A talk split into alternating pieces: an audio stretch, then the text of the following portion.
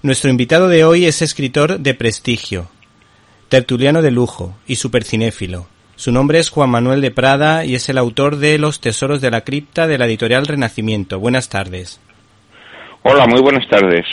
Una de mis primeras entrevistas fue a Juan Manuel de Prada en el Festival de Cine Fantástico de Málaga, porque hiciste un cineforum sobre la película La Noche del Cazador de Charles Lawton, en la que destacaba la luminosidad de los personajes frente a otros más oscuros, película que se incluye en este recopilatorio. ¿Qué recuerdas de esta película?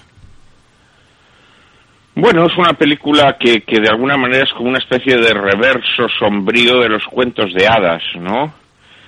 Es, eh, a fin de cuentas, es la historia de unos niños que huyen de un ogro y que finalmente son protegidos por una, una damadrina, ¿no?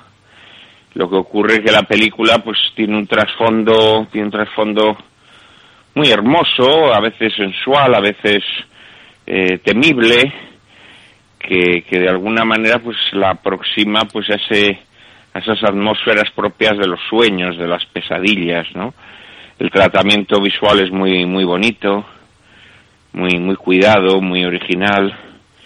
Eh, y luego, bueno, pues eh, tiene, tiene una interpretación magistral de Robert Mitchum, ¿no? Eh, también de Lillian Gish y de otros actores de la película, de Sally Winters, pero sobre todo de Robert Mitchum, que compone este personaje de ese predicador, o de ese falso predicador, mejor dicho, que es un hombre lleno de, malignidad, ¿no?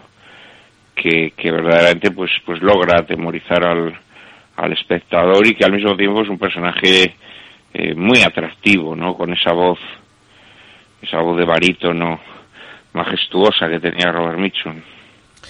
Por otra parte, muchos aficionados al cine no son capaces de apreciar lo que se esconde tras el cine mudo. En este libro nos induce a disfrutar de Peter Pan de 1925, basado en el texto, lógicamente, de J.M. Barry.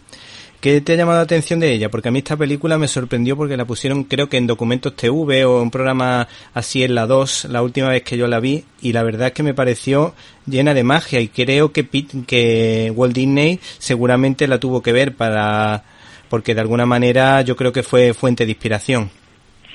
Sí, sin duda, esto me parece absolutamente claro, ¿no? Yo creo que eh, la película de Disney eh, copia o al menos se inspira de forma evidentísima en, esta gran película mm, de Hermes Bannon. La verdad es que, al igual que otras muchas películas del cine mudo, sí, eh, yo la recupero en este libro porque, porque creo que es una, una delicia, ¿no? Yo siempre he dicho que el cine mudo es el estado de gracia del cine, ¿no? Porque el cine en realidad es imagen en movimiento y la expresividad que el cine alcanzó en la, en la época del mudo creo que ya nunca más la, la ha tenido.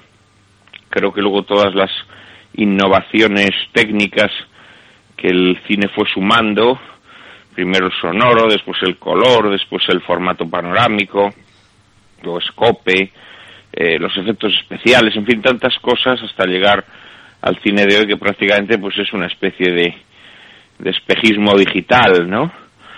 Pues yo me atrevería a decir que han ido apartando el cine de, de su capacidad de hechizo original, que es, como digo, pues unas imágenes en movimiento, ¿no?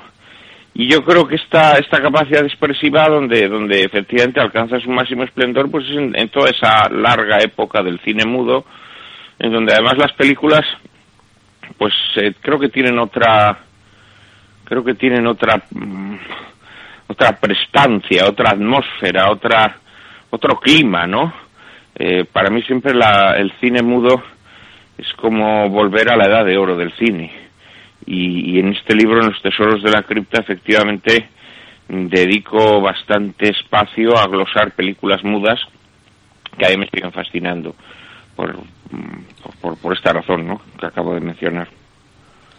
De todo es conocida la espiritualidad y la fe de Juan Manuel de Prada. Mi madre dice que era un, católico auténtico. Dice, y con respecto a este tema, nos gustaría que nos dieran las claves de los Diez Mandamientos y la leyenda del Santo Bebedor, que son dos películas, eh, por ejemplo, los Diez Mandamientos maravillosa y la leyenda del Santo Bebedor es que no la he visto, pero me gustaría que tú nos diese un poquito tu opinión. Bueno, los Diez Mandamientos eh, que, recojo en este libro es la versión muda. ¿eh? Ah. Se sirve de mil hizo dos versiones, la que generalmente la gente recuerda es la protagonizada por Charlton Heston, que es una película ya en color, una de las últimas películas del gran maestro americano, mientras que la versión de la que yo hablo es una versión, creo que del año 22, una versión muda. ¿eh? Sí, sí. Una versión muda que forma parte de ese cine eh, religioso eh, y al mismo tiempo extraordinariamente eh, impactante que hizo Cecil B. DeMille a lo largo de su vida. Yo creo que Cecil B. DeMille es un director em, que, a mi modo de ver, se suele se, le suele mirar con un digámoslo así con una especie de de, mirada suspicaz no eh, ¿por qué? bueno pues porque se piensa que sus películas son acartonadas ¿Te está gustando este episodio? Hazte fan desde el botón apoyar del podcast de Nivos. Elige tu aportación y podrás escuchar este y el resto de sus episodios extra. Además, ayudarás a su productor a seguir creando contenido con la misma pasión y dedicación.